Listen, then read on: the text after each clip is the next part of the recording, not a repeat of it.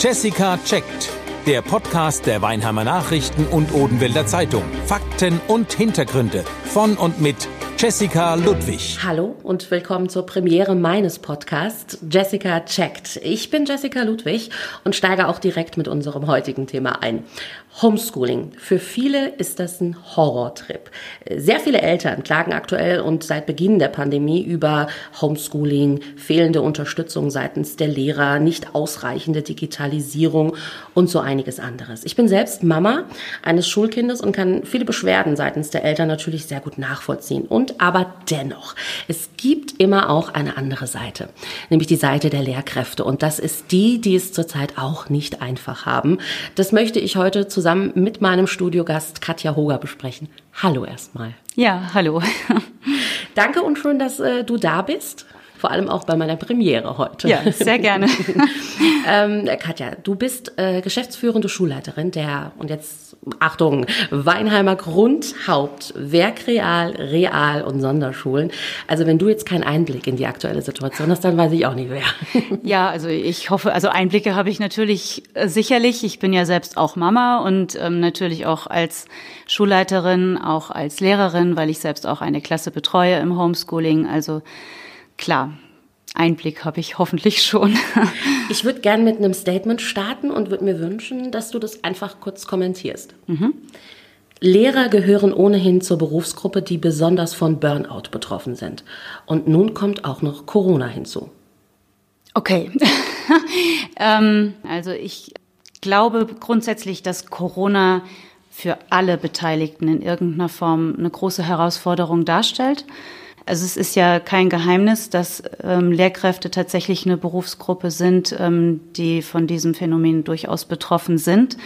Und ähm, ich glaube auch, dass äh, der Beruf äh, der Lehrerin und des Lehrers tatsächlich auch ein herausfordernder Beruf ist, ähm, weil er einfach ganz viele verschiedene Bausteine beinhaltet, die es einem nicht immer leicht machen, ähm, vielleicht auch die eigene Persönlichkeit vom Berufsbild und Bereich der Professionalität auch zu trennen und das macht es vielleicht auch nicht immer leicht. Also jetzt als Lehrkraft und auch als Schulleitung in dem Kontakt mit den Familien zu stehen und ähm, die Nöte zu sehen, die in den Familien da sind und die Belastungen zu sehen, die in den Familien da sind und das sind sie ganz unbestritten.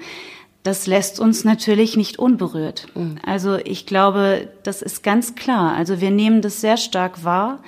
Und das ist tatsächlich überaus aufwendig im Moment. Ähm, also was wir da auch ähm, versuchen zu zaubern und ähm, bewirkt natürlich für uns schon auch einen hohen Arbeitsaufwand im Moment. Aber ich glaube, wir machen es gerne.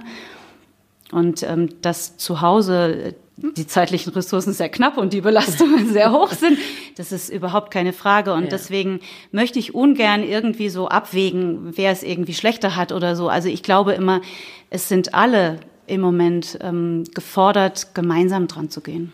Auf die Arbeitsaufwände kommen wir gleich nochmal mhm. zu sprechen. Vorher jetzt ähm, die aktuelle Situation. Seit fast acht Wochen sind die Schulen wieder geschlossen, einschließlich der Winterferien.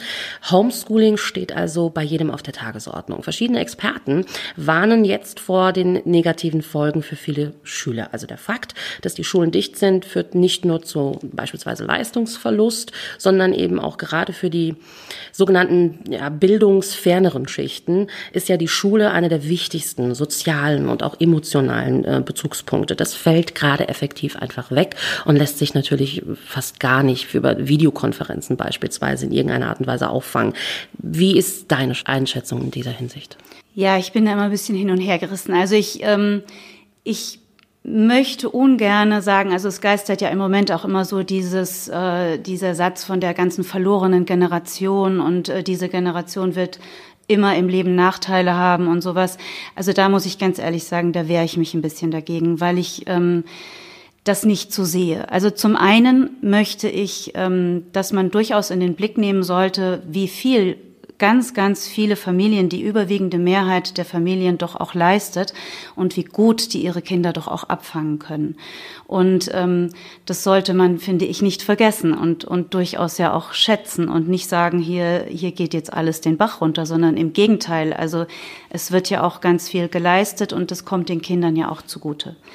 Ähm, natürlich ist es aber auch so, dass wir Kinder haben, die in schwierigeren familiären Verhältnissen leben und oder auch Familien, die in prekären Situationen sind, ähm, sei es, dass sie jetzt in Existenznöte geraten, sei es, dass die räumlichen Verhältnisse beengt sind, ähm, dass wir, dass ja auch wir Erwachsenen alle ein Stück weit müde sind und äh, angekratzt sind und belastet sind durch diese ganze Situation. Und ähm, das überträgt sich natürlich auch auf die Kinder. Ich glaube, das ist für uns als Erwachsene jetzt die ganz große Verantwortung, unsere Kinder da gut durchzubringen, indem wir ihnen natürlich ein Stück weit was vorleben und indem wir den Kindern auch Struktur bieten können.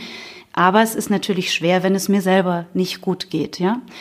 Und ähm, dass es da natürlich sehr, sehr wichtig ist, dass die Kinder ähm, auch langsam wieder in die Schulen kommen, das ist unbestritten, ja, und auch wegen der sozialen Kontakte. Also ich glaube, über alle Altersstufen hinweg kommen die Kinder ja gerne in die Schule, nicht weil sie sich auf, äh, auf, auf sämtliche Lerninhalte freuen, sondern weil sie dort mit ihren Gleichaltrigen zusammen verbringen und natürlich hoffentlich auch die Kontakte zu ihren Lehrkräften schätzen. Ähm, und das fehlt natürlich und diese, dieses isoliert sein zu Hause ist natürlich nicht schön. Und ich hoffe auch, dass es uns gelingen wird, ähm, die Schüler wieder alle wieder mit ins Boot zu holen und, und auch Dinge, die eben einfach hängen bleiben, ein Stück weit aufzuarbeiten und auch auf Dauer wieder ähm, ins Lot zu bringen. Bei Schülern häufen sich, das hatten wir gerade eben schon mal, ja, Defizite an. Und da brauche ich jetzt gar nicht viele nennen, weil es gibt einige. Und das ist genau, wie du gerade sagtest, ja auch total individuell zu betrachten. Ähm, umgekehrte Frage, bei Lehrern auch, also gerade wenn ich jetzt so Richtung Digitalisierung gehe, frage ich jetzt einfach mal, bekommen Lehrer auch äh, in Sachen Digitalisierung, Technik Nachhilfe? ähm, also ich bin schon der Meinung, dass sich sehr, sehr viel getan hat im Bereich Digitalisierung. Also und äh, ganz ehrlich, also neulich war ähm, irgendein Herr im Fernsehen, der meinte, also Grundschullehrer, die können das halt nicht. Die können keine Digitalisierung. Und da habe ich dann schon gedacht, na ja, also ähm, das finde ich jetzt ein bisschen sehr pauschal. Ähm, so würde ich das nicht sehen. Also es ist tatsächlich so, dass ich selbst auch ähm, Fortbildungen gebe, Lehrerfortbildungen im Bereich ähm, Arbeiten mit iPads in der Grundschule. Im Moment ist ein absoluter Run auf diese Workshops. Mhm. Ähm, es gibt sehr, sehr viele Anmeldungen und ähm, ich habe diese Workshops auch schon, also ich gebe die schon seit zwei Jahren.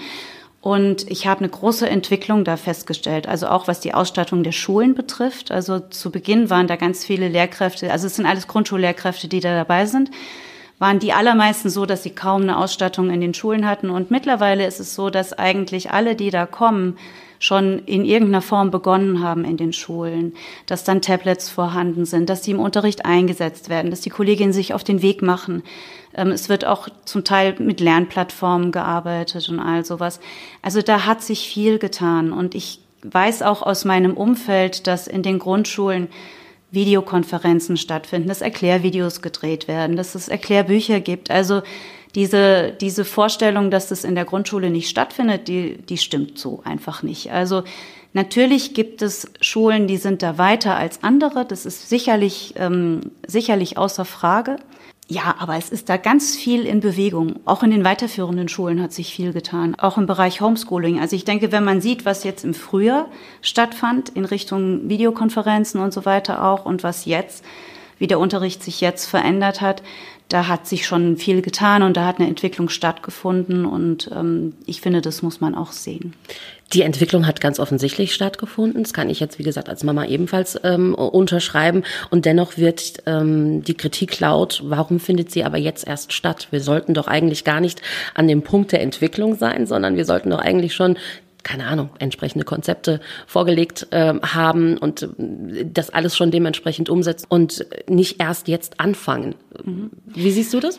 Ja, kann ich durchaus mitgehen. Also ich meine, das, sind, das geht uns Lehrkräften ja genauso. Also wenn wir teilweise in, in skandinavische Länder gucken, mhm. ähm, Dänemark oder auch jetzt in andere Bereiche, Kanada, sonst irgendwo und sieht, was da an Digitalisierung in den Schulen läuft, dann treibt es einem schon ein bisschen die Tränen in die Augen. Also das kann ich jetzt auch nicht anders sagen, ja.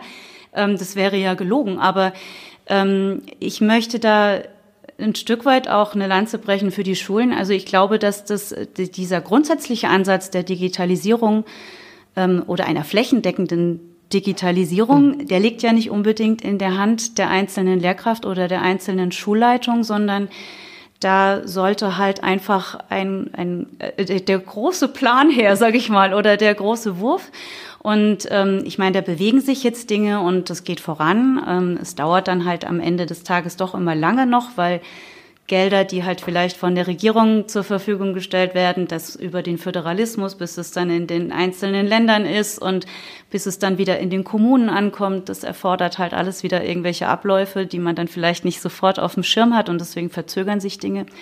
Aber ich denke auch, es wird höchste Zeit, dass wir Lehrkräfte dienstliche Geräte zur Verfügung gestellt bekommen dass wir sowas wie eine dienstliche E-Mail haben. Klar, also ich meine, wenn man sich anschaut, wie es in der Wirtschaft zum Teil läuft, dann denkt man schon, hm, woran hängt's? Woran ja. hängt's, ja. ja. Mhm. Aber ich vielleicht eine Sache noch, ich bin mal von Eltern angesprochen worden in Bezug auch auf Homeschooling. Wieso muss es denn so sein, dass jede Schule irgendwie ein anderes Konzept fährt? Wieso ist es denn so, denn der ein, also meine Kinder sind jetzt in drei Schulen, die eine Schule macht's damit, die andere Schule macht's damit. Ich habe das damals in dem Gespräch so erklärt, dass ich gesagt habe, es entspringt, entspringt eigentlich dem heraus, dass eben doch viele Schulen sich schon seit Jahren auf den Weg gemacht haben im Bereich der Digitalisierung. Also wir jetzt in der Waldschule zum Beispiel, wir unterrichten seit 2016 mit iPads mhm. in der Grundschule. Und ähm, ich weiß von anderen Schulen, auch weiterführenden Schulen, die eben auch schon seit Jahren die Digitalisierung vorangetrieben haben, aber eben auf Eigeninitiative. Das bedeutet, wir haben in den Schulen unsere eigenen Systeme entwickelt, die dann funktionieren für uns.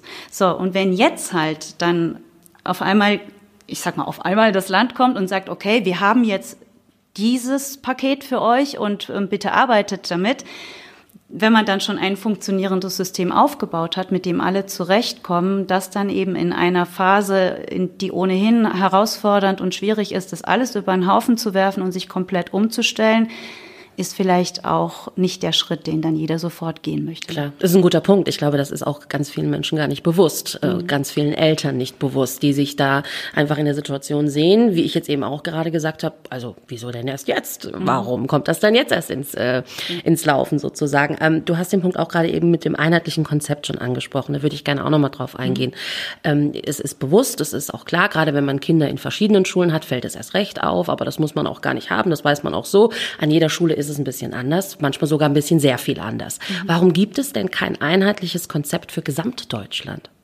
Oh, also für Gesamtdeutschland, das ist sicherlich der Föderalismus, der da im Wege steht. Also die, Bund die Bundesländer haben die Hoheit über die mhm. Bildung.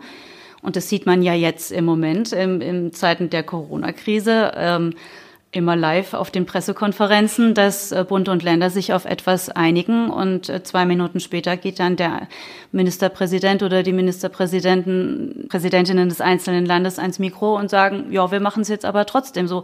Also ich glaube, ähm, das ist das ganz große Problem. Also ich als Lehrkraft würde mir durchaus wünschen, dass es sehr viel einheitlichere Standards gibt, also sowohl von den Bildungsplänen, von ähm, mhm. Sprachen, die irgendwie eingeführt werden. Also ich glaube, mittlerweile umzuziehen von einem Bundesland ins andere bedeutet für Kinder und für Familien teilweise echte Probleme und Herausforderungen. Ja, also Sei es jetzt, dass dann jetzt über Jahre zum Beispiel in Baden-Württemberg Grundschulenglisch ab Klasse 1 war, in Hessen mhm. ist es ab Klasse 3 jetzt, wo, also die Waldschule ist jetzt quasi 500 äh, Meter von der Grenze zu Hessen entfernt oder, oder 1000 Meter. Wenn dann ein Kind gewechselt hat, das, da fängt's ja schon an. Ja. Und, und das geht ja über, über alle Bundesländer hinweg, dass wir da extrem unterschiedliche Strukturen haben. Und das ist sicherlich ein Problem. Also ich finde, da ist es höchste Zeit. Aber das jetzt mal 16 alles auf einen Nenner zu bringen, halte ich für schwierig. das ja. ist richtig, ja. Wir wollen mal ein bisschen ins Detail gehen. Als Eltern ähm, kennen wir unseren täglichen Homeschool-Ablauf jetzt schon fast, ich würde mal sagen, routiniert. Mhm. da sind wir schon. Ähm, ich höre und lese immer wieder, ähm, dass über die Lehrkräfte, gerade soziale Medien beispielsweise, sehr geschimpft wird, dass zu wenig gemacht wird. Und da zitiere ich jetzt mal ähm, ganz bewusst provokant, dass Lehrer sich jetzt noch mehr auf die faule Haut legen. Wie sieht denn aber der Alltag einer Lehrkraft aktuell tatsächlich aus? Kannst du da mal, weil ich weiß, du mhm. unterrichtest ja auch eine zweite Klasse ja. über Homeschooling, mhm. kannst du das mal so ein bisschen erklären? Weil ich glaube, ein reines, ich schicke eine E-Mail mit einem Inhalt, bitte, das sind eure ähm, Aufgaben, liebe Kinder und äh, liebe Eltern, macht das mal. Ja. Das ist es ja nicht. Nein, das ist es ganz sicher nicht. ich kann jetzt vielleicht einfach mal aus, aus unserem Alltag berichten. Bitte. Ähm, das ist jetzt das, was ich natürlich am nächsten kann. Also es ist so, dass wir eigentlich einmal über die ganze Woche ähm, sehr aufwendig unsere Lernpakete vorbereiten. Also wir in der Grundschule ist es ja so, dass es Fernlernangebote sein sollen, wie es so schön heißt. Ähm, in dem Sinne kein Unterricht und auch kein Fernunterricht in dem Sinne, wie es von den weiterführenden Schulen erwartet wird. Es wird ähm, ganz gezielt getrennt auch, mhm. auch weil eben auch die Landesregierung und das Kultusministerium das so sieht, dass man eben junge Grundschulkinder nicht den ganzen Vormittag über Videokonferenzen unterrichten kann. Also das bedeutet, dass wir die ganzen Materialien für den Unterricht von einer Woche zusammensuchen, zusammenstellen, uns sehr, sehr gut überlegen müssen, wie das Pensum ist, es alles sehr aufwendig vorbereiten müssen und aufarbeiten müssen, weil wir ja quasi nicht immer zur Seite sind, um zu erklären, um was es gehen soll. Also das bedeutet, jede Aufgabe wird ja noch mal ganz anders aufgearbeitet mit dem Blick, kann das Kind es sich selbst erarbeiten, kann Mama oder Papa im Zweifelsfall unterstützen, ist mhm. diese Aufgabe so klar? baut es gut aufeinander auf und dann ganz stark noch die Abwägung, wie viel kann ich im Moment zumuten? Also wir bekommen halt natürlich auch ganz stark die Rückmeldung, dass ähm, natürlich die Motivation der Kinder sehr schwer aufrecht zu erhalten ist, dass die Konzentration sehr schwer aufrecht zu erhalten ist. Und ich glaube, das ist über alle Altersstufen so, mhm. dass es natürlich schwierig ist, sich im häuslichen Umfeld mal ganz davon abgesehen, wie die unterschiedlichen Bedingungen sind, ob ich jetzt vielleicht zu dritt in einem Raum das irgendwie schaffen muss oder ob ich wirklich einen Arbeitsplatz für mich habe, es ist schwer das umzusetzen. Und insgesamt ähm, ist dann halt immer die Abwägung, was finde ich jetzt wirklich wichtig, wo kann ich nachgeben, wie viel ist es tatsächlich, das finde ich braucht allein schon Zeit. Dann füttern wir es natürlich auf, versuchen ähm, auch ein bisschen kreative Angebote mit reinzubringen, das Ganze schön abzustimmen, ein Brief an die Kinder, ein Brief an die Eltern, vielleicht noch eine nette Kleinigkeit irgendwie dazu.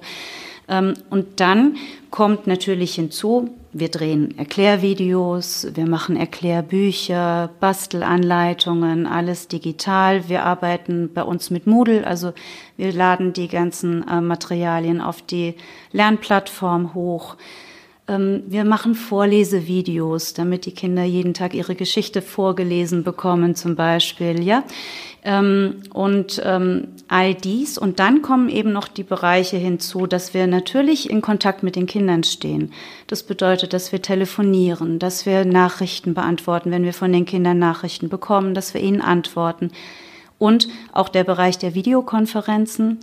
Ähm, ich muss ganz ehrlich sagen, dass ich da etwas zurückhaltend war, vor allem am Anfang, weil ich ganz oft die Rückmeldung bekommen habe von Eltern, das ist für uns auch nicht leicht zu organisieren. Wir sind mhm. vielleicht entweder gar nicht da, weil wir arbeiten sind, oder wir sind im Homeoffice, aber wir haben selber ein Meeting. Wir sind selbst hier beschäftigt. Ich habe nicht immer die Zeit, da zu gucken, dass mein Kind jetzt online ist und so weiter und dass das alles funktioniert. Und ähm, wir haben da schon auch versucht, darauf Rücksicht zu nehmen, weil in der Grundschule, zumindest bei den ganz jungen Kindern, also in Klasse 1, 2, wenn ich eine Videokonferenz ansetze, dann setze ich die quasi für die Kinder und für die Eltern an. Das muss ich mir im Klaren sein. Wenn ein Erstklässler oder ein Zweitklässler sitzt nicht alleine ähm, eine halbe Stunde vor dem Bildschirm und mhm. schaut da konzentriert zu. Das ist klar. Und ähm, natürlich habe ich über die Entfernung auch nicht so die Möglichkeit, das alles ähm, beieinander zu halten. Wir versuchen es natürlich abwechslungsreich zu gestalten und die Kinder an uns zu binden in der Aufmerksamkeit. Aber wenn es dann Schwierigkeiten gibt mit der Verbindung, wenn der Ton hängt, ähm, wenn das Bild nicht so läuft, also wenn einfach das WLAN nicht stabil genug ist, was auch immer, dann brauchen die Kinder ihre Eltern. Und das bedeutet, ähm, dass ich das halt natürlich in die Organisation mit einbinden muss. Apropos Eltern, ähm, genau die sind ja diejenigen, wo die Stimmen auch von Anfang an bis jetzt laut wurden und sagen, gerade mit Lernen und Betreuen fühlen wir uns da auch echt allein gelassen ähm, und sagen dann auch ganz klar so Statements wie, also ich bin ja kein Lehrer geworden ne? und das ja aus gutem Grund. Das ist nicht mein Beruf. Das heißt, es ist auch nicht meine Aufgabe und es sollte eigentlich die des Lehrers sein. Manche Eltern weigern sich sogar und sagen, Nö, also äh, Frau Hogert, das ist jetzt ähm, Ihr Job. das müssen Sie machen. Äh, bitte sorgen Sie dafür, dass mein Kind das alles schafft. Das ist Ihre Verantwortung. Wie siehst du das und was würdest du genau solchen Eltern gerne sagen? ähm, also in erster Linie muss ich ganz ehrlich sagen, dass ich das gar nicht so als Angriff oder so verstehen würde, weil ich glaube, dass ähm, diese Situation, in die die Familien äh, da jetzt geworfen werden durch, durch diese Corona-Krise, ich kann das sehr gut nachvollziehen. Also zum einen bin ich ja auch Mutter, jetzt ist mein Sohn schon älter und selbstständig, ähm, aber ich kann mich gut erinnern an die Grundschulzeit, ähm, in der wir dann auch die eine oder andere Hausaufgabe mal zusammen gemacht haben und ich mich sehr gut dran erinnern kann, ähm, dass es nicht immer leicht ist, als ähm, als Mama, sage ich mal, mit dem ähm, heranwachsenden äh, Kind mit den Hausaufgaben klarzukommen. Und ich damals auch gesagt habe, also da vergesse ich jede Pädagogik, da ist alles vorbei. Und, und äh, irgendwann ähm, wird es dann echt äh, kriselig, sage ich mal, auch bei den Hausaufgaben. Und mir das jetzt vorzustellen, dass das jetzt alles komplett in die Hände der Familien, in den Händen der Familien liegt. Nicht, dass ich es ihnen nicht zutraue, sondern dass ich einfach mir das durchaus vorstellen kann, dass es nicht immer leicht ist und dass man vor allen Dingen als Eltern auch nicht sich immer in diese Situation wünscht, anhalten zu müssen, antreiben zu müssen, zu sagen müssen, das machst du jetzt aber und so weiter. Das kann ich sehr gut nachvollziehen. Ähm, also auch aus eigener Erfahrung. Natürlich möchte man in erster Linie Mama sein und oder Papa und nicht Lehrerin und Lehrer. Das ist schon, hat schon seinen Sinn, dass sowas alles getrennt läuft normalerweise. Also ich neige dazu oder ich, ich kommuniziere das auch an die Eltern in unserer Schulgemeinschaft so, dass ich immer wieder um Rückmeldungen bitte, dass ich sage, bitte kommen Sie auf uns zu, scheuen Sie sich nicht mit Rückmeldungen, bitte scheuen Sie sich nicht auf uns zuzukommen, wenn Sie Schwierigkeiten haben, wenn wir Sie in irgendeiner Form unterstützen können. Bitte äußern Sie es. Und ähm, das würde ich eigentlich auch jedem gerne sagen, der jetzt am Schimpfen ist oder bei dem es krummelt oder der unzufrieden ist. Also ich denke, jede Unzufriedenheit und, und alles, was uns äh, quer sitzt und wo wir sagen, Mensch, das, das gibt's doch nicht, warum ist denn das so? Und überhaupt, bitte ansprechen, bitte die Kommunikation suchen. Und ich glaube, das ist das Allerwichtigste. Also bevor sich ein Ärger so verfestigt, dass es uns im Alltag immer noch zusätzlich belastet und uns noch mehr einen draufsetzt. Ich glaube, wir haben im Moment alle genügend Sorgen, ist es wichtig, Dinge anzusprechen. Und kleines Beispiel, wenn ich jetzt wieder an meine Klasse denke, ich habe einen Lernplan gemacht oder habe ein Lernpaket gemacht und dann kam halt die Rückmeldung, wow, das war schon ganz schön viel. Das war eigentlich fast nicht zu schaffen oder das hat für Tränen gesorgt zu Hause. Das war zu viel, das haben wir irgendwie nicht leisten können. Natürlich denke ich dann, ach Mist, wie konntest du dich so verschätzen und und ne und äh, das, das berührt mich dann auch, wenn ich weiß, ich habe da jetzt zu Hause für noch mehr Sorgen, ähm, habe noch mehr Sorgen verursacht oder habe jetzt äh, verursacht, dass es da Tränen gab und alles. Das ist natürlich nicht das, was ich möchte. Aber es ist doch so wichtig für mich, davon zu erfahren. Mhm. Und so kann ich Dinge ändern und so kann ich versuchen, mich auch ein Stück weit darauf einzustellen und, und auch entgegenzukommen, also dass man Schritte aufeinander zugeht. Und anders wäre es halt nicht möglich gewesen. Dann sind die Leute verärgert. Ich weiß nichts davon. Ich denke, es ist alles in Ordnung. Im nächsten Moment mache ich es vielleicht genauso wieder. Das ist nicht der Weg. Also ich finde, wir müssen in Kommunikation treten. Das ist aber jetzt auch eine wunderschöne Wunschvorstellung. So sollte es im besten Falle sein mhm. und so sollte es im besten Fall laufen. Und zwar von beiden Seiten. Sowohl ja. von den Eltern, Schülern, eigentlich sind es drei Seiten, also Schüler, Eltern und aber eben auch ja. die Lehrkräfte. Das ist aber nun auch nicht von der Hand zu weisen, dass ähm, manche Lehrkräfte da nicht so offen sind wie du und nicht so äh, ansprechbar sind. Also gar nicht im Sinne von Kontakt ist mhm. da, aber die sehen das vielleicht alles gar nicht so, sondern die mhm. sagen dann jetzt halt eben auch, das, das ist jetzt hier meine Aufgabe, das ist mein Auftrag. Die Aufgaben habe ich erledigt, die habe ich abgegeben, die Schüler wissen Bescheid, die sind involviert bitteschön, jetzt sind die Eltern halt aber einfach zu Hause, jetzt müssen sie halt auch mal eingreifen. Was machen wir in so einem Fall, wo die Eltern von sich aus sagen, naja, ich bin da so gerade ein bisschen hilflos und die Hilfe seitens des Lehrers, der Lehrerin ist aber auch nicht wirklich so da. Was, was, was würdest du da empfehlen? Also ich würde würde, glaube ich, darum bitten, dass man es nochmal versucht, ähm, sich nochmal an die Lehrkraft zu wenden. Also ich würde immer darum werben, jetzt auch gerade als Schulleitung werbe ich immer darum, sich zuerst an die Lehrkraft selbst zu wenden und auch jeder Lehrkraft die Möglichkeit zu geben, zu reagieren oder auch Dinge zu klären, weil ganz vieles lässt sich ja lösen. Mhm. Ähm, die Schulleitung sollte immer erst der nächste Schritt sein, finde ich. Aber es ist sicherlich eine Möglichkeit, über Elternvertreter das Gespräch auch nochmal zu suchen. Also das ist ja schon mal eine nächste Stufe, die man dann auch geht, ne? dass ja dann auch ähm, Probleme gebündelt werden und, und äh, gemeinsam im Gespräch besprochen werden. Natürlich sollte man immer freundlich und wertschätzend sein, aber ich glaube, das ist ja ganz klar und dann finde ich, lassen sich immer viele Sachen auch lösen. Das stimmt. Glaubst du, dass Corona quasi jetzt weiterhelfen wird, die Digitalisierung nicht nur voranzutreiben, sondern dass das so ein bisschen dann auch unser neuer Alltag wird? Oder dass, wenn alles einigermaßen im Griff ist, Corona wird nie rum sein, aber ne, dieser aktuelle Zustand wird sich ändern, so dass wir dann in irgendeiner Art und Weise wieder in einer Normalität ähm, quasi leben, dass sich die Digitalisierung dann mit in diesen neuen Alltag integriert? Oder glaubst du, wenn das alles einigermaßen vorbei ist, wir wieder in unsere alten Muster zurückverfallen werden? Also das sind tatsächlich Gedanken, die ich mir in vielen Bereichen mache, was jetzt im Moment Corona betrifft. Also ähm, was davon wird bleiben und was davon werden wir uns ganz schnell wieder abgewöhnen. Mhm. ähm, also ich würde mir wünschen, dass die Digitalisierung weiterhin ähm, Teil des Unterrichts und der Schulen bleibt. Also mhm. auf jeden Fall.